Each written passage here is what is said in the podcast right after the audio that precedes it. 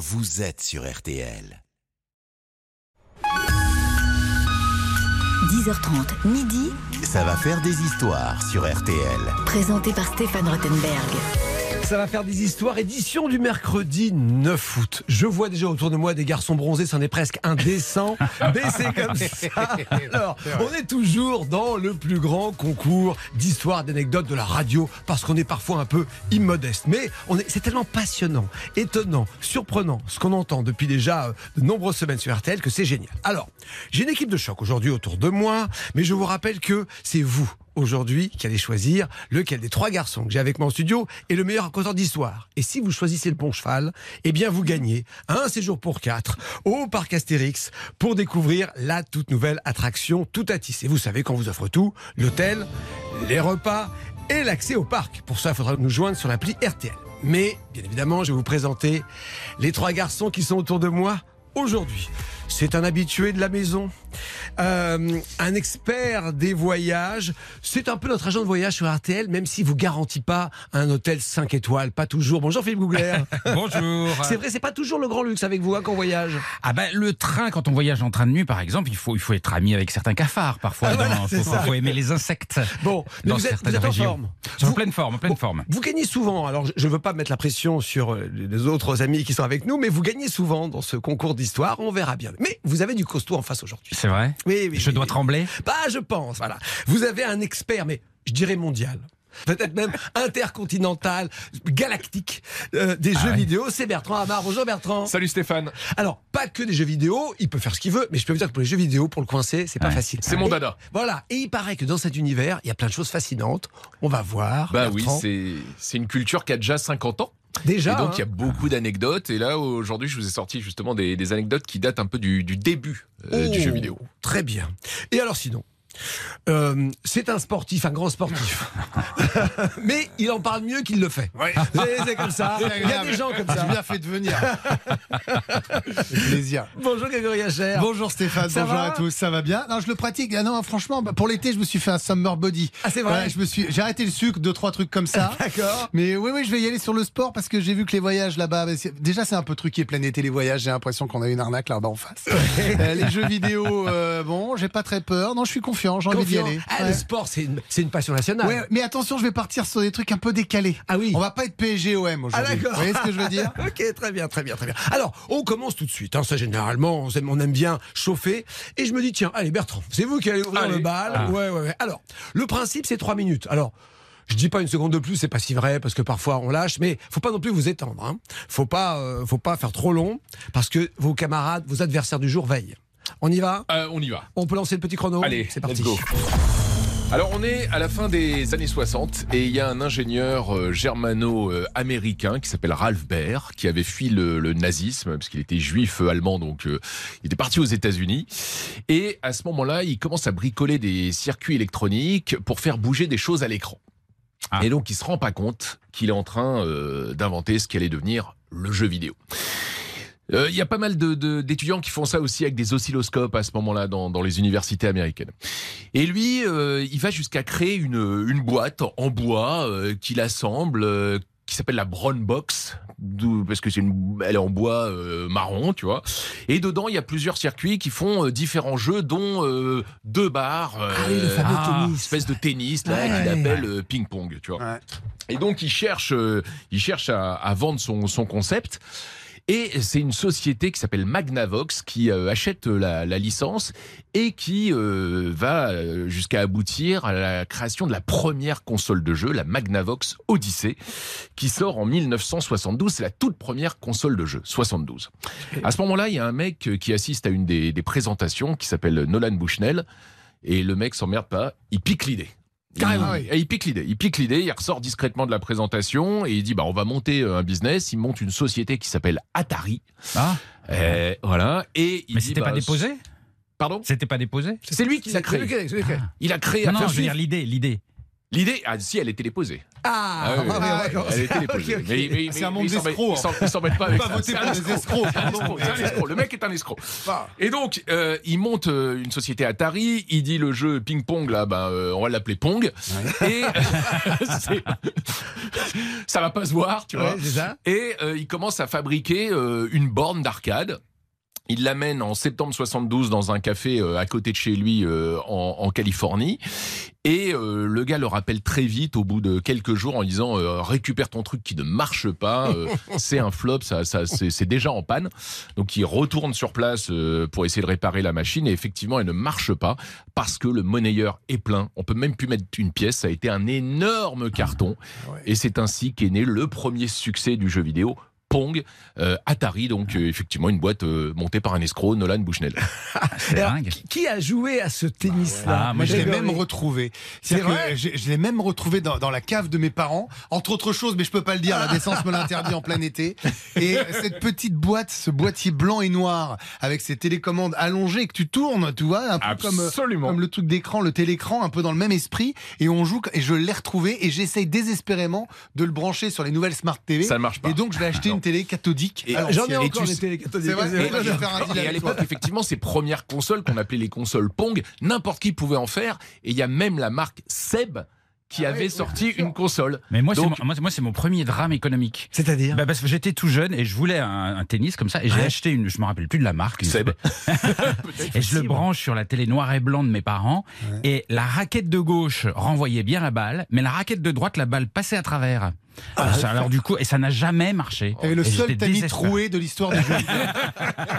C'est quand même incroyable. Ça n'a jamais marché. Je pense que les, les- les jeunes doivent halluciner d'imaginer qu'on a pu jouer à ce truc-là, nous, quand même, parce que c'est vrai que quand on voit la sophistication des jeux vidéo aujourd'hui, et pourtant c'était effectivement fascinant. Merci Bertrand. Bon ben voilà, il nous a rappelé des souvenirs Ouais. comme ça, Le et euh, c'est ping-pong. pas mal, ping-pong, effectivement, pong, un, un plagiat, comme souvent, ça peut marcher. hein. Préparez-vous, les adversaires de Bertrand, pas parce mal. que c'est bientôt à vous. Ah oui, ça va, ça va, pas mal. Pas mal. Mais moi, j'ai du mal avec les escrocs. C'est toujours pareil, Oui, quoi. Voilà. Après, oui, on est des gens bien. Ouais. Allez, on se retrouve juste après ça.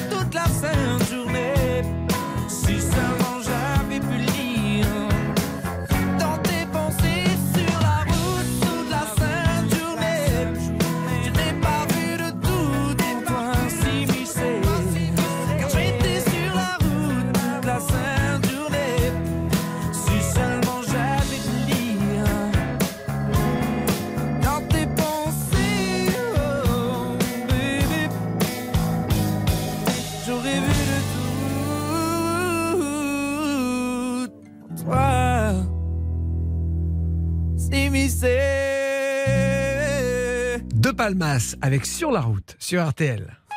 Ça va faire des histoires sur RTL. Avec Stéphane Rothenberg. Et avec Bertrand Hamar, Grégory Hacher et Philippe Gougler, on, a, on est en pleine première manche. Ça y est, Bertrand pour la première manche, c'est fait. Maintenant, c'est à Greg. Va falloir y aller, faire mieux, raconter, nous subjuguer. Il sait mettre la pression. hein. Ah bah oui Je te jure, j'ai l'impression qu'il va finir par il reste plus que 5 secondes. Et je, je suis prêt à lever les mains. Je, suis- je suis en panique, les gars. Je suis en sueur. Allez, attention, c'est parti. Alors, euh, je vous parlais d'un d'un sport que vous devez connaître. Enfin, euh, si vous ne connaissez pas, je peux plus rien pour vous. Le, le football, ça vous dit Ouais. quelque chose. Si je vous dis le football américain, ça vous dit quelque chose Ouais, aussi. parce que on, jette la la- balle vers l'avant. Ouais, exactement. Euh, Et Et avant, on, est- on- on a des armures euh, en plastique. Voilà, oui, on a des équipements. Ok. Stéphane. Alors, J'ai eu le plaisir de présenter plusieurs Super Bowls, donc je m'y suis attaché à ça.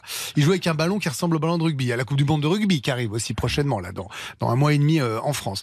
Bon, est-ce que vous savez pourquoi on appelle le football américain football et pourquoi ça s'appelle le soccer pour les Américains? Est-ce que ça, vous le savez ou pas? Ah, c'est une bonne question. ils appellent ça le soccer. Ah, bah merci beaucoup. Non, c'est Ouais, vrai. c'est- J'aime C'est cette vrai. honnêteté. Parce qu'ils appellent ça le soccer, les Américains, Ouais. mais ils sont pas les seuls.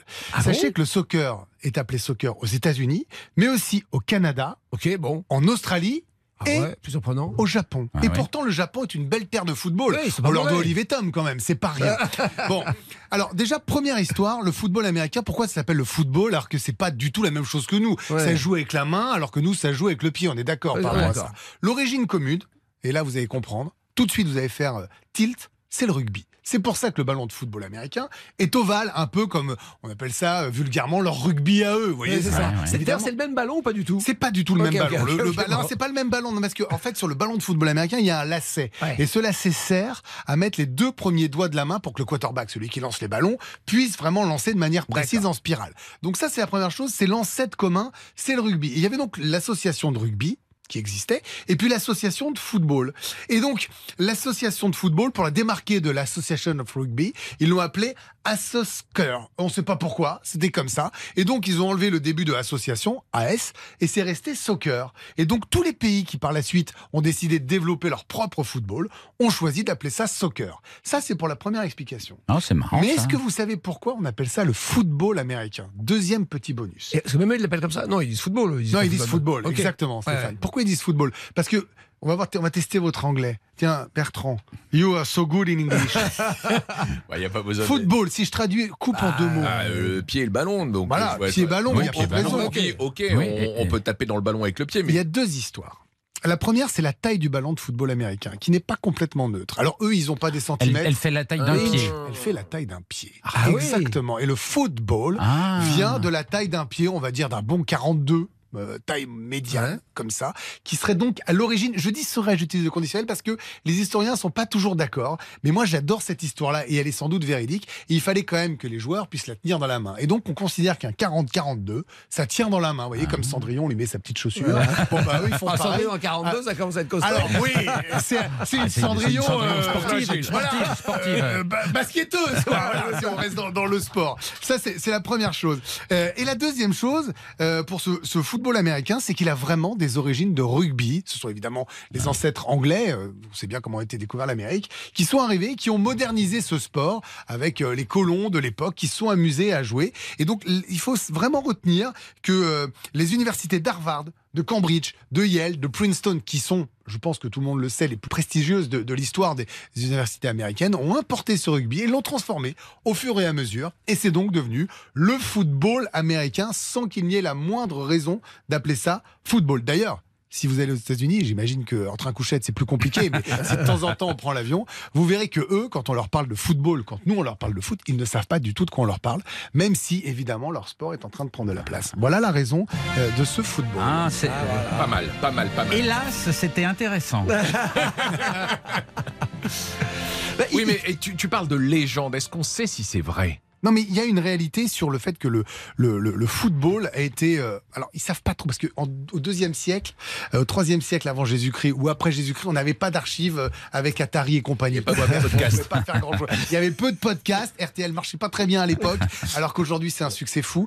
Et, et donc, en fait, il y a plusieurs origines par rapport à ça. Mais ce qui est certain, c'est que c'était les universitaires anglais qui se sont amusés à créer avec le rugby. Et que la base commune de ces trois sports, c'est le rugby. Et qu'après, le rugby s'est différencié du football. Il y en a un qui s'est joué à la main et l'autre au pied. Ça, c'est certain. Et puis après, ça a été importé là-bas. Ok. Et alors, le football, ça marche en Amérique ou pas Alors, Alors, on n'arrive pas à savoir. notre Féminin, je Le crois. soccer. Oui, Le soccer, le Bah, les soccer. fameuses soccer moms, Oui, évidemment, voilà. parce que Ça, c'est. c'est un- et pour, les sais- jeunes filles, je sais. Est-ce que vous savez pourquoi? Parce que c'est safe. Parce que les Ah bon? Américains trouvent que le football, notre football, est sécure. Et fa- il n'y a pas de risque comme dans le football américain avec des commotions ou ce genre de choses. Ouais. Et donc, ça a pris de plus en plus de place. C'est pour ça qu'elles aiment ça, euh, les, les mamans. Et euh, aujourd'hui, avec Lionel Messi qui a signé en Amérique, euh, d'autres joueurs qui y vont, la MLS est devenue une ligue très puissante. Et oui, clairement, le football des États-Unis, ils vont avoir la Coupe du Monde en 2026, se développe de manière Voilà. spectaculaire. Mais ça va être dur parce que c'est un pays qui a des sports extrêmement puissants. Ça va être dur Oui, pour le football de monter. Mais, mais par exemple, euh, Stéphane, le baseball est en perte de vitesse Ah ouais. majeure. aux Ah, c'est tellement long. Oui, c'est long. Je comprends que ce soit long. C'est une expérience. Mais le baseball est en perte. Mais c'est un sport d'été qui joue euh, en ce moment. Ouais. hein, la saison euh, et, et ça, ça se perd. Le football américain est un succès total. Il y a Énorme, plus de le 100 basket, millions de voilà. téléspectateurs. Le basket marche très bien, mais le baseball moins et le foot. Ok, ah, le à sport. Moi, le ouais, baseball, j'ai jamais rien compris, moi. Ah c'est un enfer. C'est un enfer. Alors, l'origine, c'est par rapport au cricket. Donc, à l'époque, les colons indiens, qu'est-ce qui se passe? Les Britanniques, Alors, pas mal, pas mal, pas mal, hein, effectivement. Greg, Ouais. il a été, il est en forme, il est en forme maintenant. Ouais, faut que je C'est me méfie de Philippe- celui-là, ouais. C'est Philippe Bougler qui se c'est prépare. vrai que l'autre, il est pas terrible. J'adore Bertrand. Stéphane Rothenberg sur RTL. Ça va faire des histoires. Bon, bah, juste avant 11h, faut qu'on termine cette première manche qui va déjà nous donner une petite tendance de la compétition du jour. Avec euh, des garçons euh, sportifs, déterminés, qui veulent gagner. Mais Philippe ne s'en laisse pas compter. J'ai j'ai un peu le trac, là. C'est vrai Ouais, la barre est haute. Bon, on part où? Est-ce que j'ai le droit de vous parler d'un train? Un train pas comme les autres. Il se fait sa promo. Allez, feu. Allez, je vous emmène euh, à Bangkok. Ouais. Alors c'est un petit train de banlieue qui a l'air de rien comme ça.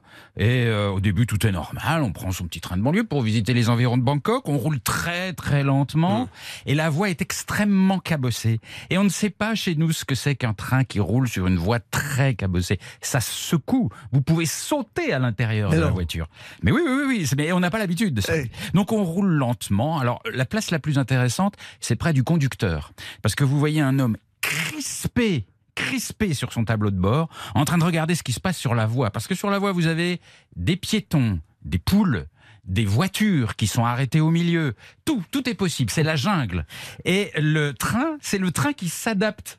Chez nous, on l'imagine pas non plus. c'est ça. Non, mais le train s'adapte à la circulation. S'il y a des poules, bah, il s'arrête, il laisse passer les poules, etc. Donc les temps sont peu respectés. D'accord. Mais Alors que nous, on écrase les chats. Attention, c'est- hein, c'est autre chose. lui, alors, on respecte les poules et, euh, et on avance, on avance. Et euh, là, je vous ai encore rien raconté parce que ce train qui passe en fait dans la ville au ras des habitations.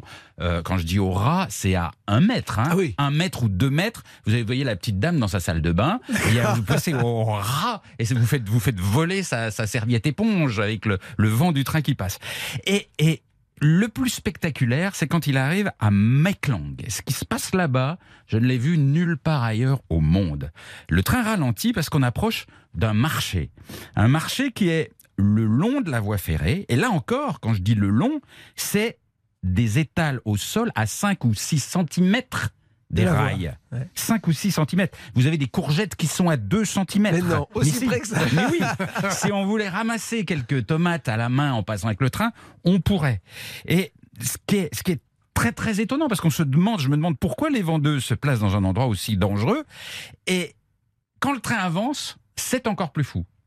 Parce que il rentre à l'intérieur du marché, et là j'aperçois, parce que j'étais dans la cabine du, du conducteur, les étals qui étaient au-dessus des rails, suspendus au-dessus des rails. Et les commerçants ont installé un système de poulies assez sophistiqué, ce qui fait que dès que le train approche, hop, ils tirent des ficelles et les étals reculent et ouvrent la voie au train qui peut passer. Et dès que le train est passé, toc, toc, toc, toc, toc, toc, on fait bouger les poulies et les ficelles et les étals repassent au-dessus des rails. C'est complètement incroyable. C'est dans la banlieue de Bangkok, ça n'existe nulle part ailleurs au monde. Alors, évidemment, j'ai demandé au conducteur pourquoi Oui, bah oui. Pourquoi Pourquoi se mettre là Pourquoi se mettre dans des conditions pareilles Alors, j'ai eu une première explication qui était au début, le marché était plus petit, il s'est étendu de plus en plus jusqu'à occuper les voies, et c'est pratique pour les gens qui veulent faire leurs courses. Bon, Voilà, aussi je, que ça. je trouvais ça un peu léger. Oui. Et donc, en grattant un peu, eh bien, euh, la réalité est économique. C'est que les emplacements qui sont bien placés dans le marché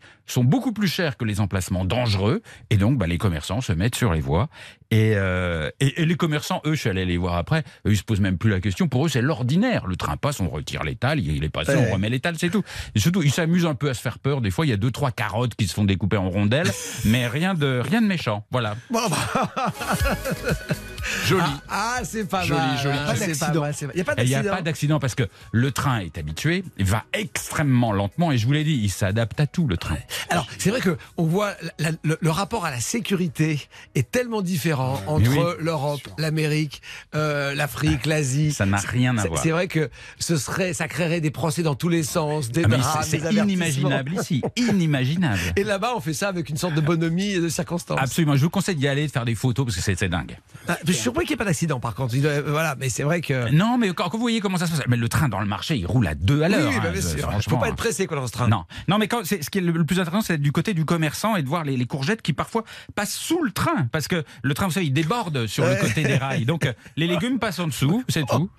Je veux Bon. celle-là, je veux la courgette qui était sur les rails. Enfin, il y a un parfum particulier. Bon, je vous avais dit, euh, Bertrand Grec, que c'est pas facile face à Philippe Gougler. Ah non, il hein. est bien, il fait voyager. euh, franchement, c'est bien, c'est Bon. beau. euh, ça donne Alors. Joli, joli. Moi, j'avais vu cette, euh, cette image qui est incroyable, effectivement, du train dans le marché. Je ne savais pas où ça se situait. Donc, euh, Voilà. oui, c'est à Bangkok. Bangkok, c'est dans la banlieue de Bangkok On, on- et, on le, prend le train à Bangkok. et le marché, c'est Meklang. Ben voilà. C'est magnifique. Bon, ben maintenant, c'est à vous de choisir, vous qui nous écoutez. Qui a été, pour cette première manche, le plus étonnant, le plus surprenant, comme vous voulez, vous choisissez. Vous allez sur l'appli RTL et je vais vous donner les tendances de la première manche juste après ça. J'ai trouvé ça beau, mon amour, de passer la nuit du dernier jour à rouler des larmes de sel que tu n'es pas mis de dentelle. J'ai trouvé ça beau. Tu as dit je t'aimerai toujours en me laissant seul sur la digue, en me faisant le dernier signe. Le soleil va se lever et moi non plus. Les draps sont semi-froissés, le roi est demi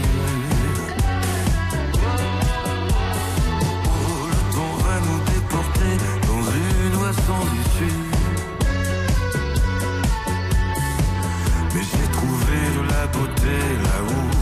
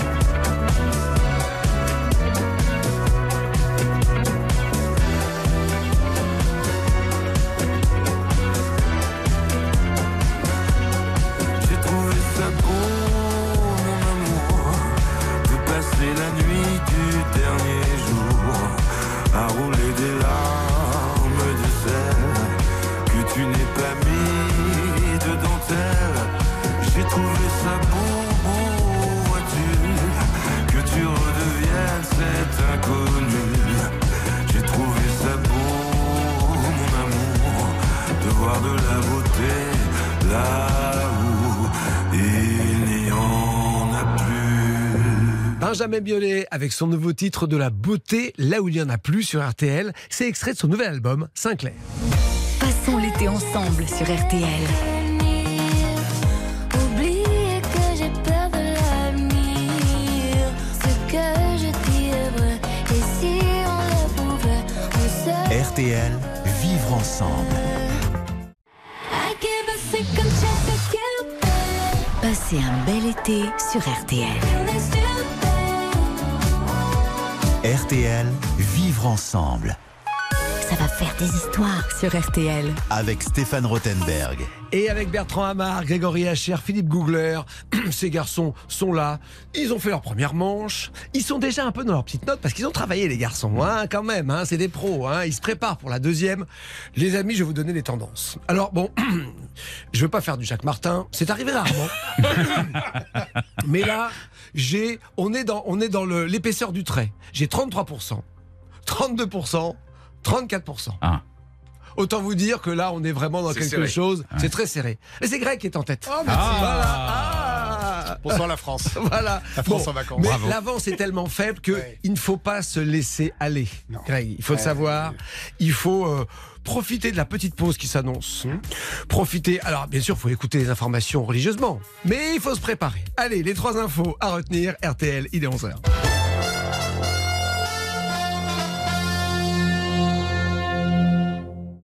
Stéphane Rothenberg. Ça va faire des histoires sur RTL. Avec Grégory Hacher, Bertrand Hamar, Philippe Googler, ça va faire des histoires deuxième partie. Il nous reste deux manches. Mais vous savez, les amis, que cette deuxième manche, c'est un thème imposé, une petite contrainte, voilà, qui doit vous permettre, euh, voilà, d'aller chercher dans le très fond de votre mémoire et de votre savoir, avec cette contrainte, parler de désert. Il faut que dans votre histoire aujourd'hui, il y ait la notion, le thème, le principe du désert à vous de trouver. Alors, je ne sais pas comment Grégory va se, ser- va se sortir de cette Ouais, contrainte. Ne vous en faites pas, lui. messieurs. ne soyez pas inquiets pour moi. Ok, bah faut commencer tout de suite. Il a la confiance, ouais, ouais, Attention, dingue. 3 minutes. C'est pas la confiance, c'est que c'est Ah, c'est le amusant d'aller se triturer l'esprit comme ça. Le désert, le désert, le désert, ça peut être synonyme aussi de lose. Et si je le rapproche au sport, je vous ai trouvé la pire équipe de l'histoire du football. La pire équipe? Le désert, c'est-à-dire le désert de victoire. Ils en sont à zéro victoire. Ils n'ont jamais gagné de leur vie. Un championnat ou un match? Un match. Un match Un match, Stéphane. Et en plus, on est en plein mois d'août et je me suis dit, le désert, ça peut être sympa si je vous emmène en vacances du côté des Caraïbes. Vous me suivez ou pas ok, J'ai toujours pas de train, Philippe. Je suis désolé. C'est Ah un ouais, petit peu ouais, plus ouais, loin. Donc, San Marin, que vous connaissez en Europe, hein, ce tout petit État enclavé en Italie, euh, là où il y a le, euh, évidemment euh, euh, 69 km carrés, 34 000 habitants, c'est tout petit San Marin. Bon, très bien. Ils sont derniers du classement FIFA, la FIFA hein, qui s'occupe du classement mondial des nations. Ils sont très exactement 211e sur 211. Ok. C'est pas beaucoup. Il en faut un. peut pas dire. Il en Ouais. faut un. Et donc, il décide un jour de partir pour Sainte-Lucie, une petite île euh, des Caraïbes. Et pourquoi ils y vont là-bas, à Sainte-Lucie? Alors, pour passer des, des vacances comme ça, en se disant, tiens, ça va être sympa, Oui. mais aussi dans l'espoir d'enfin réussir à faire pousser quelque chose dans ce désert. Enfin entrevoir cette petite pousse, cette victoire. Et Ils ils se sont dit, nul qu'eux. eh ben voilà, Stéphane. J'ai essayé de le dire de manière poétique, un peu jolie, vacancière, et vous arrivez avec vos gros sabots. Ils veulent battre cette équipe de Saint-Lucie. Problème, c'est que cette équipe est 172e. Alors c'est nul aussi, je suis d'accord, mais c'est mieux que 211e. ah, c'est mieux. Eh oui, c'est mieux que 211e. Alors qu'est-ce qu'ils font? Ils y vont, ils s'entraînent, le cadre est sympa, la- la- voilà, l'île est, est magnifique. Et donc, ils décident enfin de euh, gagner ce match. Le problème, c'est que euh, bah, les- l'équipe d'en face, Sainte-Lucie, euh, l'a pas entendu de cette oreille. Et donc, ils ont joué. Premier match, un partout. Ça gagne Ah, pas. Match nul. Donc, non, match nul, ils se disent ça gagne pas. Qu'est-ce qu'on fait? On rejoue. Ils font un deuxième match. Et là, ils se disent, c'est sûr, on va remporter notre première victoire. On ne peut pas partir en s'inclinant. Et malheureusement, ils ont perdu un but à zéro. Ce qui fait que certes, ils ont passé un bon petit moment du côté Sainte-Lucie. mal. Ils y sont allés là-bas, leur petit billet d'avion, tout ça. Et ils n'ont pas réussi à remporter cette victoire. Et le l'humiliation suprême, si j'ose dire, eh bien, c'est que le quotidien local qui s'appelle The Voice, donc qui a un rapport avec l'émission, je vous le rassure, n'a même pas jugé bon de faire de cette double confrontation euh, un article. C'est-à-dire carrément. que les habitants de Sainte-Lucie n'ont pas voulu écrire, les journalistes n'ont pas voulu écrire. C'est une vraie histoire. hein. C'est une vraie histoire. Tout le monde s'en fiche totalement. Et à l'arrivée, malheureusement, cette équipe de Saint-Marin, cette micro-république européenne, restera dans son désert footballistique et ne remportera aucune victoire, même dans un lieu paradisiaque. Je pensais pas qu'il existait une équipe de foot qui n'a jamais rien gagné. Ben voilà, il court après une première victoire, après 127 matchs et 18 ans. C'est long. pauvres, les pauvres. 127 c'est matchs dingue. joués, 18 ans, jamais rien gagné. Jamais rien gagné. Vous On a avez- battu Gibraltar là, au mois de juin dernier, il y a deux mois. Ils sont euh, même eux mieux classés 201e de mémoire. Je crois que Gibraltar n'a qu'une victoire. Ils ont gagné un match contre la Lettonie. Exactement. Mais nous, là, euh, mon, mon histoire sans marin, c'est zéro. Zéro. Mais, Mais- vous les avez vus jouer? Non, parce que euh, je, je vais être tout à fait honnête. Alors, oui, Stéphane, je les ai vus. J'aime beaucoup leur défenseur. leurs matchs. Leur défenseur central est très puissant. C'est un garçon à suivre. Peut-être que certaines équipes de Ligue 2 pourraient le recruter. Ah, c'est les amateurs, on est d'accord. Ouais, enfin, on est sur des gens qui ont un autre métier complètement. On peut ça. pas- ils peuvent pas vivre de, de- de ça, bien sûr. Donc l'explication, c'est ça. C'est que c'est. c'est- Bah, L'explication, c'est que c'est même compliqué d'avoir un terrain de foot dans, dans votre pays. Ah. C'est le cas de Gibraltar. Ils sont obligés d'aller jouer quand ils joué la France à Faro euh, au Portugal. Euh, les, les- ce qui est drôle à Gibraltar, je fais, je fais- c'est c'est la même chose pour Saint-Marin, c'est que les, les étudiants, les collégiens, les pros et les petits clubs jouent sur le même terrain parce qu'il n'y en a qu'un. Donc évidemment, c'est compliqué de s'entraîner, ils peuvent pas suivre. C'est un peu comme un petit club de Coupe de France qui réaliserait un exploit un jour contre un gros club, sauf que là, ils ont pas réussi. Et ils font- eux, ils ne font pas d'exploit, c'est ça. non, jamais, aucun. jamais. 127 Et matchs, zéro a la victoire. Coupe d'Italie, ils sont inclus dans la Coupe d'Italie dans alors c'est pas Monaco. Ah, d'accord. Non, ils ne sont pas. Mais c'est une bonne remarque. Oui. On aurait pu les. Vous avez raison. En. Serie A. On sent, on sent quand même. la- la- il essaye de me coincer par rapport à Monaco. pas du Si si, je vois le vice, Monsieur Rothenberg. Euh, non, alors c'est pas comme Monaco. Ils n'ont pas les mêmes moyens Ah, ouais. que Monaco euh, pour diverses raisons et j'irai pas là-dessus. Moi, j'en appelle quand même à la réglementation parce que je trouve que le thème désert est totalement tiré par les cheveux. Alors- Euh, je- franchement- Alors là, Philippe, je ne peux qu'approuver. Mais si je peux, votre honneur, me défendre, quand vous n'avez aucune victoire et quand je suis prévenu deux minutes avant de devoir vous faire l'histoire, très sincèrement, moi je trouve que le désert du nombre de victoires colle. Je demande le public de voter. Public, pouce levé, oui. Non, je reconnais que j'avais dit, euh, ça, vous le prenez comme vous voulez, et là c'est le concept marche, du non Merci, Effectivement, Stéphane. Philippe, c'est normal, poète, mais parfois Non mais c'est une boule de haine ce matin, Philippe. Bon, bravo, Merci, Grégory. Merci Stéphane. Préparez-vous, Philippe, Bertrand, va falloir faire mieux dans ce désert. Vous êtes prêts? Ouais. Bon, allez, on se retrouve juste après ça.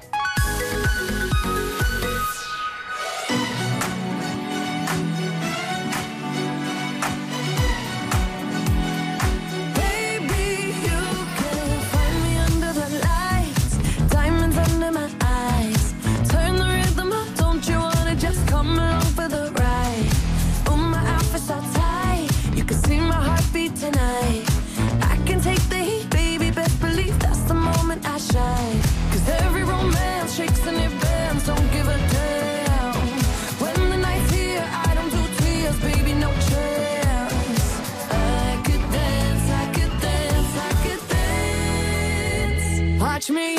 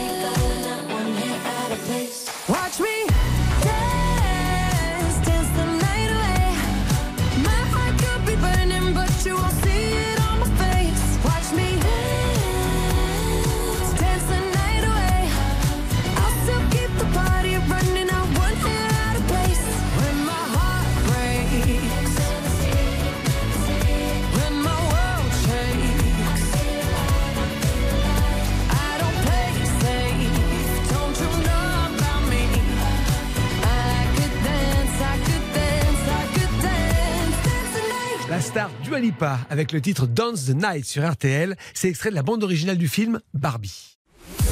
Stéphane Rothenberg sur RTL. Ça va faire des histoires. C'est la deuxième manche, de ça va faire des histoires avec le thème imposé de désert.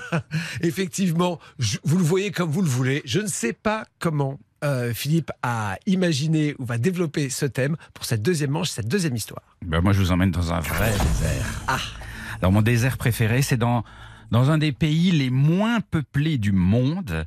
Et vous savez, des fois, quand vous voyagez, il y a des paysages qui vous bouleversent et, où le seul fait de s'asseoir, de contempler, ça vous donne les larmes aux yeux.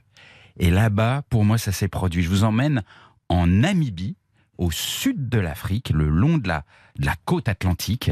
C'est le désert du Namib qui est le plus vieux désert du monde. Et en langue nama, cela signifie le pays où il n'y a rien. Et, c'est vrai que c'est incroyable. C'est juste des dunes de sable qui ondulent à l'infini sur 360 degrés, où que vous regardiez. C'est un désert comme dans les rêves. Du jaune qui tout à coup tombe dans le bleu. Parce qu'il faut imaginer des dunes de sable à l'infini et qui tombent tout à coup dans la mer avec absolument rien entre les deux. Pas une route, pas une construction, pas une ligne électrique, rien, rien, rien. Juste le jaune du sable, le bleu de la mer sur des dizaines de kilomètres. C'est sublime. Juste de temps en temps, peut-être un ou deux phoques avec une petite famille de phoques qui sont là sur la plage, qui ont des centaines de kilomètres de plage. Pour eux, c'est juste bouleversant. Et, et c'est pour moi un des plus beaux endroits de la planète, avec un petit bonus.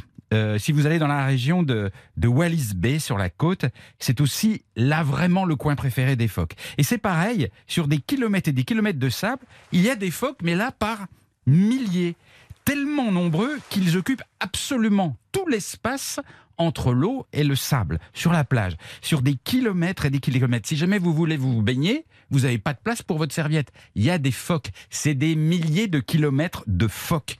Et si vous voulez essayer d'a- d'a- d'approcher de l'eau, il faut écarter les phoques, si vous voulez. Mais il faut pas le faire.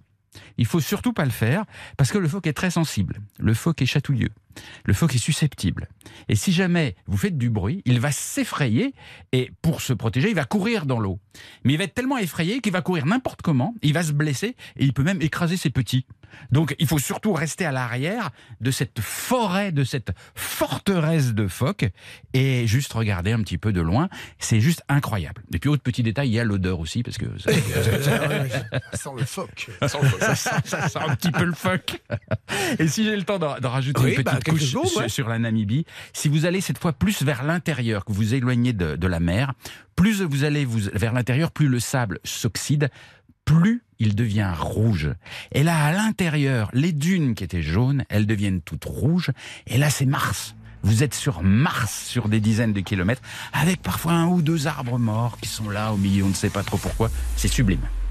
Oh, le désert de Namibie, Philippe Gouglet. Alors, il n'y a, pas de ville du tout, hein, il n'y a rien. y a, Ah, si, il y a Ah, voilà. quelques villes. Parce que les déserts souvent sont habités, on est surpris, mais. euh, Il y a, il y a quelques villes en Namibie, mais très très peu. Il y en a une qui a un nom rigolo, elle s'appelle Schwakopmund, parce qu'en fait c'est une ancienne colonie allemande, la, la Namibie. Ah, ya. Voilà, voilà. Le Moi, je vois pas trop le rapport avec le désert, la fille. Pardon. Euh, c'est tiré par les cheveux. Vous croyez Est-ce qu'il y a une équipe euh, en Namibie ou pas, une équipe de foot Il y a une équipe de rugby. De rugby. La Namibie est une Ah ouais belle nation de rugby. Ouais, ouais, ouais. La Namibie euh, participe aux Coupes du Monde de, de rugby régulièrement. Euh, en foot, c'est pas une équipe majeure du pas- continent africain. Non, c'est pas des champions. Bah, Ils sont pas sans marins non plus. Non, voilà, voilà. Ni Bon, euh, Sainte-Lucie. De toute façon, parfois, les grands pays de rugby ne sont pas forcément les grands pays de foot. Pas toujours, bien c'est sûr, c'est d'autres pas toujours- traditions. Pas toujours Bon, pas mal, Philippe. Moi, j'ai appris que les phoques avaient des pattes. hein. Voilà, Qu'ils étaient chatouilleux. et qu'ils étaient chatouilleux. C'est bien joué. Vous C'est croyez bien. Ah bah, le désert, c'est factuellement, c'est le désert. Factuellement c'est le désert. Après, est-ce que l'histoire vous a emporté? J'ai peur. Ah, bah, c'est les gens qui vont décider. hein. Ouais. Est-ce que Bertrand est prêt? Ah oui, je suis prêt.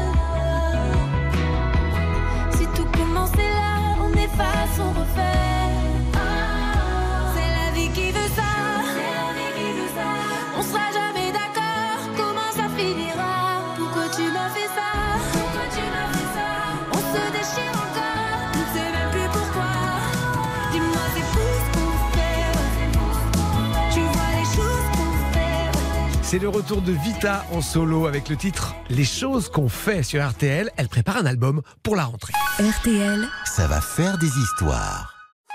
ça va faire des histoires sur RTL. Avec Stéphane Rothenberg. Et avec Bertrand Hamar, Grégory Hacher et Philippe Gougler. Il reste encore Bertrand pour cette deuxième manche. Alors, Bertrand est spécialiste des jeux vidéo. Le thème, c'est le désert. Comment, Bertrand, vous allez vous sortir de cette histoire? Alors, grâce à une anecdote que j'aime beaucoup euh, et que j'avais d'ailleurs euh, racontée sur RTL2 lorsque j'ai eu la chance de remplacer Greg, donc tu ne l'as pas entendu. Ah bah non, puisque j'étais euh, en vacances. Donc tout à l'heure, je vous ai raconté euh, les débuts du jeu vidéo, la création euh, d'Atari, etc. Bah là, on est dix ans plus tard, en 82. Spielberg sort E.T., énorme carton. Exactement. Et il y a une console qui cartonne à l'époque, c'est justement l'Atari 2600. Vous vous souvenez de cette euh, console avec euh, la manette qui avait une tige qui sortait un seul bouton, etc. Voilà, c'était l'énorme carton. Tout le monde avait une console Atari 2600. Alors Atari se dit qu'il faut absolument sortir le jeu vidéo E.T. Ça va être le carton euh, pour Noël. Le film sort l'été 82 aux États-Unis, 1er décembre 82 euh, en France, et il faut le jeu Atari au pied du sapin. Donc euh, le jeu E.T. sur la, la- la console Atari. Donc Atari euh, casse la tirelire, achète la licence 25 millions de dollars à l'époque. Imaginez 25 millions de dollars en 82 et produit énormément de cartouches euh, d'un jeu qu'ils ont très peu de temps pour euh, développer. Puisqu'ils achètent la, la licence en gros à Ah l'automne, Oui, c'est ça, ça fait court quand même. Ouais. ils font le jeu en 5 semaines. Wow. En 5 C'est semaines, rien, ils c'est arrivent à, du tout. à- à- à créer le jeu. Atari. En 5 semaines, forcément, il n'y a pas de miracle. Le jeu est pourri. c'est ça, c'est ça. Ils sont partis d'une base existante, Le- même pas le- non, même pas. C'est un gars qui dit Ah, bah j'ai une idée, euh, j'ai vu le film, euh, on va faire euh, E.T. qui cherche euh, son chemin dans la forêt. Le, le jeu est pourri. Les gens pensent que leur cartouche est buggée. Ah, Ils ramènent la cartouche au Tellement magasin. c'est nul. Tellement les gens n'y arrivent pas. Et moi, je me souviens, j'avais 10 ans euh, à l'époque. Euh, En j'ai- 1937. en 1937, exactement. J'avais un copain qui avait ce jeu. Tous les soirs, après, en sortant du CM2, on allait jouer chez lui. On n'y arrivait pas. On pensait qu'on était nul. On pensait qu'on était nul. Non, c'est le, le jeu. En fait, le jeu était difficile ou vraiment Le nul jeu était impossible. En fait, les, les chemins étaient générés aléatoirement, si bien qu'en fait, on, on pouvait jamais y arriver. Le, le jeu était foiré. Et donc, les gens ramènent Est-ce que vous dites pas qu'il est nul juste parce que vous n'y arriviez pas Je pensais. Moi, je, moi, je pensais qu'on était. C'est qu'on Oui. qu'on était mauvais. En fait, non. Le, Le jeu j'ai appris raté. plus tard que c'était pas de notre faute. Donc les gens ramènent le jeu. On leur explique que non, le, le jeu fonctionne bien. Les gens perdent totalement confiance dans Atari. Ah oui. euh, arrêtent d'acheter des jeux simplement sur une licence. Euh, L'année d'après, en 83, Atari cumule plus de 500 millions de dettes. C'est le crack Ah oui, du jeu c'est vidéo cata. et c'est la fin de cette première ère du, du jeu vidéo. Et donc, Atari s'est retrouvé avec un stock de, de cartouches invendues, parce qu'ils en ont quand même vendu un million et demi, mais ils en avaient produit 4 millions.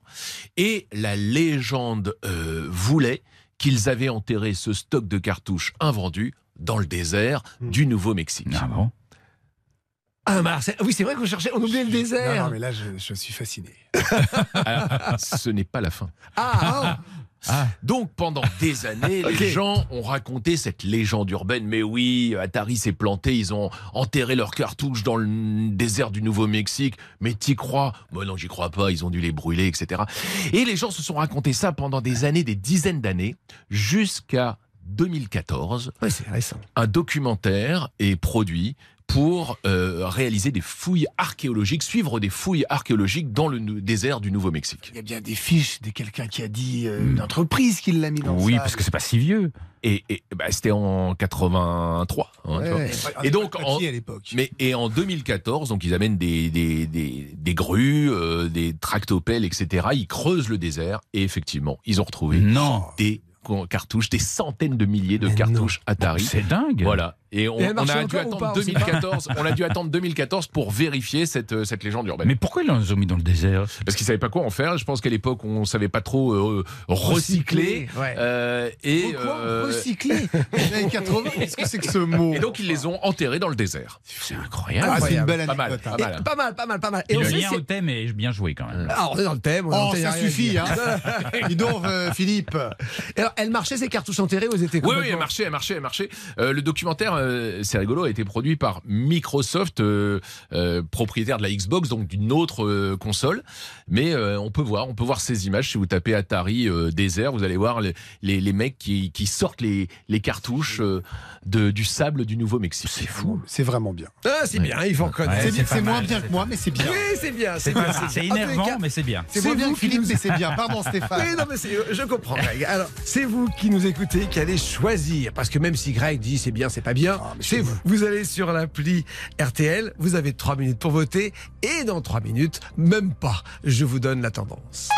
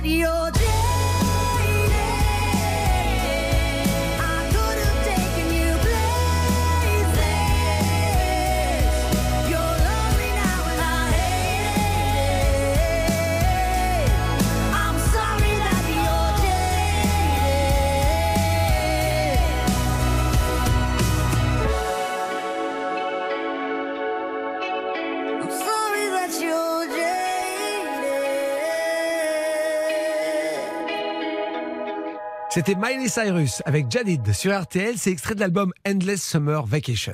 RTL, Ça va faire des histoires. Jusqu'à midi sur RTL. ça va faire des histoires.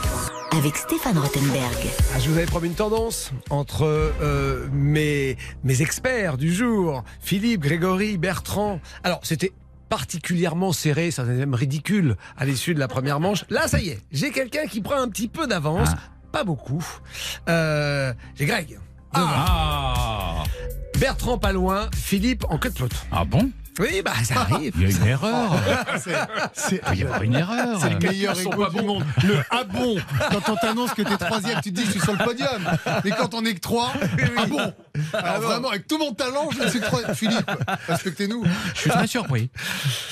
Oui, ah, le sport, hein, ça, ça, ça plaît, ça plaît le Ah, sport. le sport bien raconté. Le Stéphane. sport bien raconté, Voilà, là, c'est le vrai, boulard Greg. total. C'est vrai, Greg. Alors, souvent, euh, même si on n'a pas établi de règle absolue, euh, je fais commencer le leader en premier parce qu'il paraît que c'est un peu plus difficile euh, lorsqu'on commence sur le premier de rester en tête jusqu'au bout. Donc le challenge est de taille. Donc je démarre? Oui. Le troisième thème, c'est carte blanche. Vous faites ce que vous voulez. Vous pouvez même piquer la spécialité de votre voisin si ça vous Vous savez, moi, le train à part le prendre, hein, euh, je le maîtrise mal. Les jeux vidéo, euh, je laisse à Bertrand. Non, je crois que je vais rester dans mon petit domaine de prédilection. Eh bien, c'est parti. Je vais rester dans le sport, mais je pense que je vais être démago. Voilà, je vais tenter de gagner en étant totalement euh, démago. Oui, parce qu'on est dans le foot business. Vous le savez, en ce moment, c'est l'argent qui règne. Vous voyez les sommes folles pour les joueurs qui partent en Arabie Saoudite, en MLS ou même les salaires européens. Donc, c'est l'argent, l'argent, l'argent. Et finalement, pour gagner la Ligue des Champions, il faut de l'argent, évidemment. Pour payer les meilleurs joueurs, il faut de l'argent. Alors que on pourrait avoir de belles histoires, des histoires qui viendrait nous toucher au cœur. C'est pas l'hymne de la Ligue des Nations, c'est pas l'hymne de la Ligue des Champions, c'est pas l'hymne de la Coupe du Monde, il n'y a pas de mascotte là. Non, je vous parle d'un pays qui a une tradition de football, l'Écosse. Ah, l'Écosse, Ah. c'est joli. On Ah, dit l'Écosse, Ouais. il y a le lac de Loch Ness, il y a deux, trois saumons. Le climat est rude. Il y a des Il y a très beaux trains. rude. Très beaux trains en Écosse. Il y a des très beaux trains, mais de très belles consoles, mais n'essayez pas de, de me faire perdre le fil.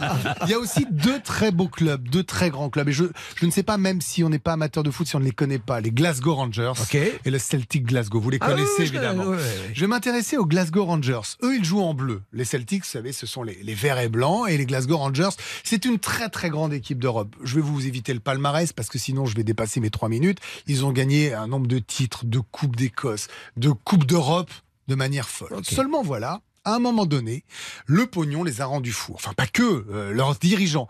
Mais quand je dis fou, c'est 160 millions de dollars, enfin d'euros plus exactement, qu'ils devaient au fisc. C'est beaucoup, 160 Ah millions. oui, Vous voyez, imaginez que vous soyez rattrapé pour 160 millions. Alors qu'est-ce qui se passe dans ces cas-là?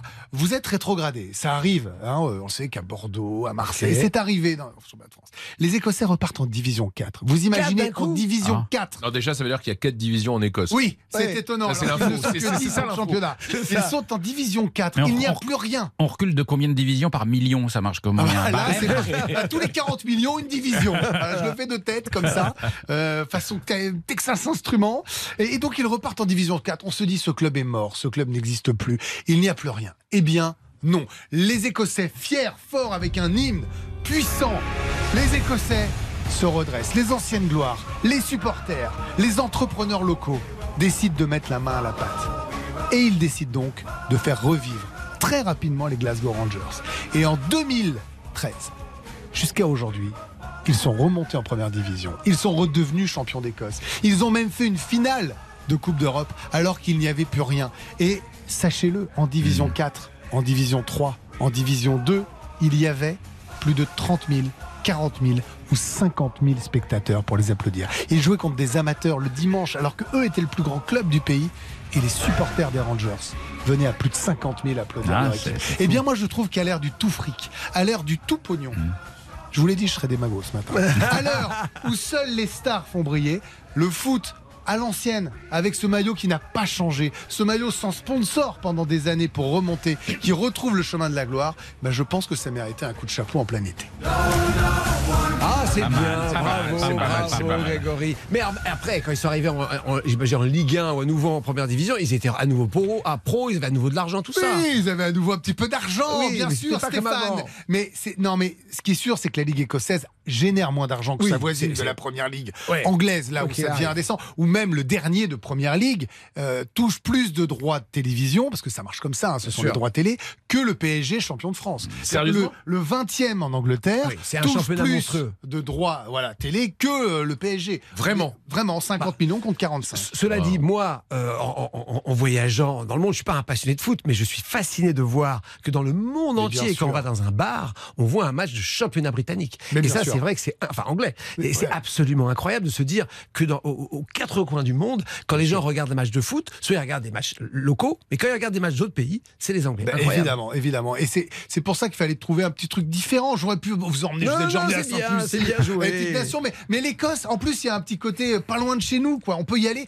Et Ouais, vraiment, enfin, je vous moi, je trouve invite. qu'il y a eu beaucoup de bruitage, de musique, essayer pour, Ah, bah, essayer il a- de nous emmener Ah, pour bah. Ah bah masquer quelque c'est-à-dire que chose vous, vous mettez des poules sous un train. si vous êtes pour la maltraitance des animaux, Philippe, libre à vous. Moi, je suis pour le cœur et le chant. C'est comme ça. les Glasgow Rangers ce matin sur RTL.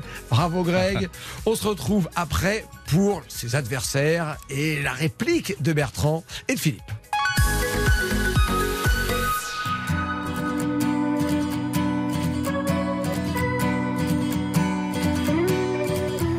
Je veux pas y aller à ce dîner, j'ai pas le moral, je suis fatigué. Ils nous en voudront pas, allez, on n'y va pas. En plus, faut que je fasse un régime, ma chemise me boudine. J'ai l'air d'une chipolata, je peux pas sortir comme ça. Ça n'a rien à voir, je les aime bien tes amis, mais je veux pas les voir. Parce que j'ai pas envie, on s'en fout, on n'y va pas, on a qu'à se cacher sous les draps, on commandera des pizzas, toi la télé et moi. On appelle, on s'excuse, on improvise, on trouve quelque chose, on a qu'à dire à tes amis qu'on les aime pas et puis tant pis. Je suis pas d'humeur, tout me déprime et il se trouve que par hasard, il y a un super bon film à la télé ce soir. Un chef-d'œuvre du 7e art que je voudrais revoir. Un drame très engagé sur la police de Saint-Tropez. C'est une satire sociale dont le personnage central est joué par De Funès. En plus, il y a des extraterrestres. On s'en fout, on n'y va pas. On a qu'à se cacher sous les bras. On commandera des pizzas, toi, la télé et moi. On appelle, on s'excuse, on improvise, on trouve quelque chose, on a qu'à dire à tes amis qu'on les aime pas et puis tant pis, on s'en fout, on n'y va pas, on a qu'à se cacher sous les draps, on commandera des pizzas, toi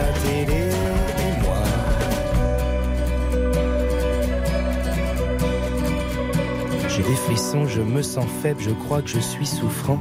Ce serait pas raisonnable de sortir maintenant. Je préfère pas prendre de risques, c'est peut-être contagieux. Il vaut mieux que je reste, ça m'ennuie, mais c'est mieux. Tu me traites d'égoïste, comment oses-tu dire ça? Moi qui suis malheureux et triste, et j'ai même pas de home cinéma. On s'en fout, on n'y va pas, on a qu'à se cacher sous les rats. Commandera des pizzas, toi, la télé et moi. On appelle, on s'excuse, on improvise, on trouve quelque chose, on a qu'à dire à tes amis qu'on les aime pas et puis tant pis, on s'en fout, on n'y va pas, on a qu'à se cacher sous les rats, on commandera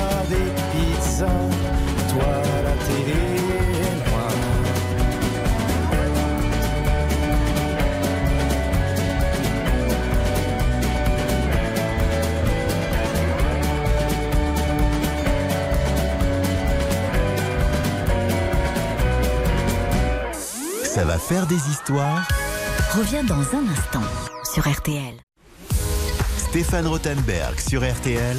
Ça va faire des histoires. Ça va faire des histoires. Dernière partie. Pour l'instant, j'ai Grégory Hacher qui est en tête très légèrement et il a fait fort là avec son histoire sur les Glasgow Rangers. C'est maintenant à Philippe Googler. Il n'y aura même pas de pause pour que Bertrand enchaîne, reprenne la balle au bon, si je puis dire. Les amis, vous avez trois minutes pour essayer de faire mieux que Greg. Allez-y, c'est parti. C'est parti. Carte blanche. Je vous emmène là. Écoutez. En Écosse. Pas très loin. pas très loin de Venise, mais pas à Venise. Je vous emmène juste à côté, euh, auprès de sa voisine assez discrète, Vérone, Ah qui est une belle ville avec un patrimoine architectural splendide, mais un peu dans l'ombre de Venise. Il y a moins de monde, sauf à un endroit. Je me baladais un petit peu tranquille dans la ville comme ça, et tout à coup je vois une, une foule, une foule assez dense, massée devant une sorte de Porsche. Alors je me demande ce qui se passe, évidemment. Donc je m'approche, je, me dis il doit y avoir une star, il doit y avoir quelque chose, je me faufile, le Porsche donne dans une cour. et Toujours dans- curieux, hein bah oui, il faut aller voir. Ouais, ouais, faut aller voir. Et euh, dans la cour, beaucoup, beaucoup de monde, des gens partout, en train de faire des photos, d'accrocher des petits papiers avec des vœux au mur, et beaucoup de gens qui regardent en l'air, les yeux écarquillés. Et qu'est-ce qu'ils regardent Un balcon. Ah, les amants. Ah. Et je me rends compte que les gens font la queue pour essayer d'accéder au balcon Ouais. et essayer d'aller s'y enlacer et s'embrasser devant tout le monde. Ok. Donc quel est ce balcon? Roméo et Juliette. Roméo et Juliette, officiellement Officiellement, c'est là-bas. le balcon de Roméo et Juliette, la tragédie de Shakespeare, les amants de Vérone, vous connaissez l'histoire, c'est le balcon duquel Juliette va proclamer son amour pour Roméo, avec Roméo qui est caché en bas, etc. Bref, à Vérone, tout le monde vient voir le balcon de Juliette, il a un succès fou. Sauf que, je vous rappelle que toute cette histoire, C'est une fantaisie. c'est une fantaisie, c'est une fiction. Et les Juliette et Roméo de Shakespeare n'ont jamais existé. Alors, en creusant un peu, on découvre que le balcon a été construit dans les années 30, Ok. Un petit Dans- malin déjà. dans un style 14e siècle, Ok. en même temps qu'une statue en bronze de Juliette qui est dans la cour. Alors, si on se résume, vous avez des milliers de touristes qui font le voyage, qui viennent se faire photographier sur un faux balcon d'une Juliette qui n'a jamais existé. Ce qui est quand même pas mal. Et mieux encore, tout le monde vient toucher le sein droit de Juliette. Parce qu'il y a dans la statue, la statue qui est dans la cour, il faut toucher son sein droit parce que ça porte chance. Ah. Voilà. Alors, l'explication de tout ça est pas très glorieuse, en fait. C'est qu'il y a plusieurs versions. Ce sont soit les propriétaires de la maison, soit la municipalité de Vérone qui, à l'époque, dans les années 30, ont senti le vent du tourisme et ont fait construire un faux balcon, euh, façon 14e siècle, sur une vieille demeure déjà existante, et euh, qui une demeure qui aurait abrité la famille Capulet, mais on n'est pas sûr. Vous voyez le En genre. plus. Et alors, mieux encore, dans la cour, il y a une boîte aux lettres où vous pouvez écrire à Juliette pour lui demander des conseils côté cœur. Et ce qui est dingue, c'est que vous aurez une réponse. Ah oui? Ah, ils font ça bien comme Absolument. le Père Noël. Et c'est ça qui est, ouais, tout à fait, c'est ça qui est très mignon. Il y a une association de vrais amoureux de Juliette qui euh, veille à répondre réellement à toutes les lettres. Donc tout est faux, tout est fake, tout le monde le sait, mais tout le monde adore. Il dit c'est mignon. Il soutient l'escroquerie. Non, mais c'est vrai qu'on a parfois coutume à se moquer des parcs d'attractions en Europe, hein, parfois anglo-saxons ou en tous les cas américains, et finalement, bien avant eux, on le faisait. hein. Mais oui, puis ça fait rêver. Mais oui, C'est ça qu'on Oh, c'est pas méchant, c'est rigolo. C'est mignon. Vous savez à quoi ça me fait penser Si je peux me Mais permettre. bien sûr, Greg. Quand vous allez à New York, je ne sais pas si vous avez déjà eu le, le plaisir d'aller à New York et que vous allez à Central Park, ils les- vous font poser devant une fontaine en vous disant que c'est la fontaine de la série Friends. Ouais. Sauf qu'évidemment, elle n'a jamais existé puisque c'est une fontaine de studio. Ben voilà. Voilà. Donc et ça vous continue. posez, et moi j'ai des selfies en famille. et je dis aux potes, hé les gars, regardez, je suis sur la fontaine de Friends. Alors qu'évidemment, c'était un décor Dites fait à donc, Los vous seriez Angeles. pas en train d'essayer de récupérer des voix sur mon histoire là Totalement, Philippe, bien sûr. Euh, C'était mon histoire. Leader je- un jour, leader toujours. hein. Voilà, exactement. Bien joué, les amants de Vérone à Vérone. Bah, oui, c'est rigolo. Bah, Si, si demain j'y vais, je serais curieux d'aller voir. Mais oui, Bah oui, forcément. mais il y a un monde fou. Oui, oui, une petite- belle, belle- belle petite escroquerie comme ça, c'est toujours bien. Bon, qu'est-ce que vous avez à répondre à ça, Bertrand C'est maintenant ou jamais. Ah bah coup, oui. Ah, c'est Ah, faut tout donner. C'est la Faut dernière ligne faut droite. tout donner. C'est à ce moment-là que je sors la carte Shigeru Miyamoto. Oh là, qu'est-ce que c'est quoi Shigeru Miyamoto. Très bien. connaissez, euh, Shigeru Miyamoto. C'est euh, c'est le Walt Disney du, du- du jeu vidéo. hein. Voilà, il est. euh, J'ai eu la chance de le rencontrer euh, plusieurs fois. C'est vraiment une légende vivante. Si je vous dis qu'il a créé des jeux comme Mario, Zelda. Voilà, c'est vraiment. euh, et il est encore d'ailleurs salarié de Nintendo, hein, ce qui serait jamais arrivé dans une société américaine. Euh, c'est sûr. Et lui, il va encore au boulot Donc tous les n'a jours. fait- il a pas fait fortune. Bah, je pense qu'il Quand même un est- petit il a un bon salaire, Oui. mais euh, il n'a pas racheté la boîte, il n'a pas monté une nouvelle boîte, il est l'employé de Nintendo qui, qui l'est et qui l'a toujours été. Et ben en 1981, Shigeru Miyamoto crée un jeu vidéo dans lequel on incarne un personnage qui saute par-dessus des tonneaux qui sont balancés euh, d'une charpente d'un immeuble en, en construction par un énorme gorille qui retient une princesse. Ce jeu, c'est Kong. Donkey Kong. Donkey Ah. Kong. Donkey Kong. Vous vous souvenez de Donkey Kong? Ouais. Je l'avais en petit euh, qui s'ouvrait. Donkey Kong. Exactement, on l'avait en cristaux liquides, la Game Watch. Ah oui, voilà. oui, c'est un ça. classique euh, du jeu vidéo, Donkey Kong. Et le petit bonhomme qui saute avec sa salopette rouge euh, et ses moustaches, c'est. Ah, c'est Mario, lui. Mario. Eh ben oui, sauf qu'à l'époque, il s'appelle pas Mario, il s'appelle Jumpman. C'est. Mario avant Mario. Ah. Ok, Donc, mais le jeu- il ressemble à Mario. Ah ben c'est déjà Mario, sauf qu'il n'a pas de nom et qu'il est en fait le, le- le personnage d'un jeu vidéo qui s'appelle Donkey Kong. C'est comme ça que Mario est arrivé euh, pour la première fois dans, dans le jeu En vidéo. personnage secondaire, finalement. En En per- tous les enfin, il était jouable quand Voilà. même, mais le jeu c'était Donkey Kong. C'était pas Mario, puisque d'ailleurs le mec ne s'appelait pas Mario, il s'appelait Jumpman. Alors pourquoi Mario s'appelle Mario? C'est la question que je vous pose. Mario, Ah ils ont voulu lui donner un petit côté plus humain. On rejoint l'Italie de Philippe. Ouais. euh, Ouais, parce que c'est- ouais, c'est un prénom un peu, en plus un peu, com- un peu commun. parce On rejoint voilà, l'Italie. prendre des mails de on- tous les Mario de France. Oui, pardon, on, on rejoint effectivement l'Italie, mais via les États-Unis, grâce à un monsieur qui s'appelle Marie, qui s'appelait, parce que malheureusement il est, il est mort il y a quelques années à, à l'âge de 84 ans, qui s'appelait Mario Sigal. Alors Mario Sigal, c'était qui? C'était un homme d'affaires qui avait fait fortune dans l'immobilier aux États-Unis. Il, il possédait de nombreux entrepôts, dont un entrepôt qu'il avait loué à Nintendo of America. C'était le, le siège et l'entrepôt de Nintendo of America. On est là euh, au tout début des années 80, euh, en 81. Et la légende raconte, mais elle a été euh, vérifiée, euh, que Mario Sigal un jour est, rentré dans l'entrepôt pour réclamer le paiement du loyer. Et à ce moment-là, des employés de Nintendo étaient en train de brainstormer sur les noms des, personnages qui avaient été créés, qui n'avaient pas tous de nom. Et ils ont dit, ce, ce gars qui arrive avec un peu d'embonpoint, euh, une salopette, etc., avec cet accent euh, euh, italien, et qui s'appelait Mario Sigal, et ben, si notre Jumpman, on l'appelait Mario. Et c'est comme ça que Mario s'est Mmh. appelé Mario. It's me, Mario. Bah voilà. C'est marrant, c'est marrant, ça. Et chez M6, ils ont fait Mario au premier regard. Oh, Alors, elle est pas mal, non? Elle est pas Elle est mal, elle est pas mal, elle est elle pas est pas mal. mal. Mais ce n'est pas à moi de décider, c'est à vous qui nous écoutez. Alors à partir de maintenant, et c'est la dernière ligne droite, vous choisissez soit Greg, soit Bertrand, soit Philippe. Vous allez sur l'appli si vous le voulez, vous avez trois minutes. Et ensuite, si vous avez choisi le bon cheval, comme j'aime bien dire, eh bien, on vous tirera au salon d'entre vous et vous gagnez un séjour pour quatre au Parc Astérix pour découvrir la nouvelle attraction Toutatis. On se retrouve dans un instant sur RTL.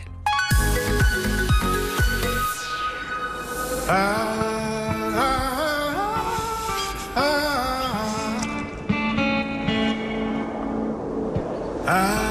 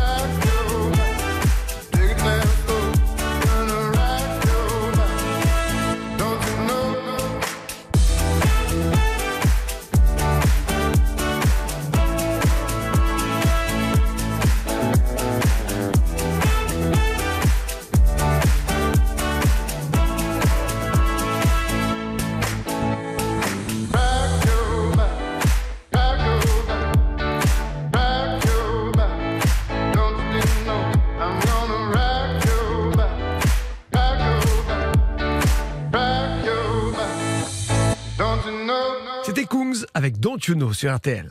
RTL, Ça va faire des histoires. ça va faire des histoires sur RTL. Avec Stéphane Rothenberg. Allez, c'est le moment le plus attendu de ça va faire des histoires, c'est le verdict. Qui de Bertrand, de Grégory, de Philippe a été le plus rayonnant, le plus pertinent, le plus étonnant aujourd'hui? On va découvrir maintenant. J'ai le résultat. Ah, ça a été serré. Grégory, Grégory, ça, ça, ça vous a fait piquer la place. Oh non avez fait Ah. piquer la place. Mais ça me paraît sain. Oui, mais Philippe, c'est pas vous, c'est Bertrand Hamar qui l'a. Bravo, merci, merci, merci, merci. Alors, on l'a tiré au sort, quelqu'un qui a voté pour vous. On va l'appeler, c'est vous qui allez la prendre en ligne et lui annoncer la bonne nouvelle. Elle s'appelle Sarah, elle est d'Avignon. Allô? Bonjour Sarah. Oui, bonjour. Sarah, vous avez misé sur le, le bon cheval. Mais non. Eh oui C'est Oh là là, gagné. Ah, c'est trop bien, merci beaucoup. Alors, Merci je vous, rappelle, Sarah, vous. allez partir avec euh, trois autres personnes au parc Astérix. Vous allez découvrir tout ce parc et bien sûr, par tout, euh, tout Atis, la nouvelle attraction. Et bien sûr, on vous offre tout, l'hôtel, le repas, l'accès au parc. Un parc qui ouvre euh, cet été jusqu'à 22h. Mais Sarah, j'ai mieux encore. Vous pouvez remporter 200 euros de bons d'achat sur spartou.com si vous répondez bien, si vous trouvez euh, si, la bonne réponse à cette affirmation. Est-ce qu'elle est vraie ou est-ce qu'elle est fausse? Elle concerne Bertrand. Bertrand, ici présent, a tourné un clip de rap avec Omar Sy, Diams et Joe Star. Et oui, notre Bertrand Amar, il a tourné avec Omar Sy, Diams et Joe Star. J'ai raison ou j'ai tort? Ah, J'aimerais y croire, mais je vais te dire que c'est faux. Bertrand? Eh, c'est vrai pourtant. Eh non, désolé. Je- Sarah, Sarah, je suis désolé. Oh non. Oh, mais oui. Ah non, mais c'est pas grave. Oh, il y a Allez, Bertrand de la écoute, Alors, vous Ah, partez dommage. même au parc Astérix, mais qu'est-ce qui s'est passé euh, Qu'est-ce qui s'est passé? Non mais c'est marrant que vous sortiez cette, cette anecdote. Euh, effectivement, c'est Kerry James, euh, grand rappeur et grand poète français, qui avait fait une chanson il y a quelques années qui s'appelait euh, Banlieusard et, et fier de l'être. Et dans euh, cette vidéo apparaissaient euh, euh, des, des- des personnes issues de la banlieue, dont je fais partie. Voilà. Voilà, ok, super. Bah voilà, on vous embrasse, Sarah. Merci beaucoup. Merci d'avoir à joué avec nous. Bonne émission.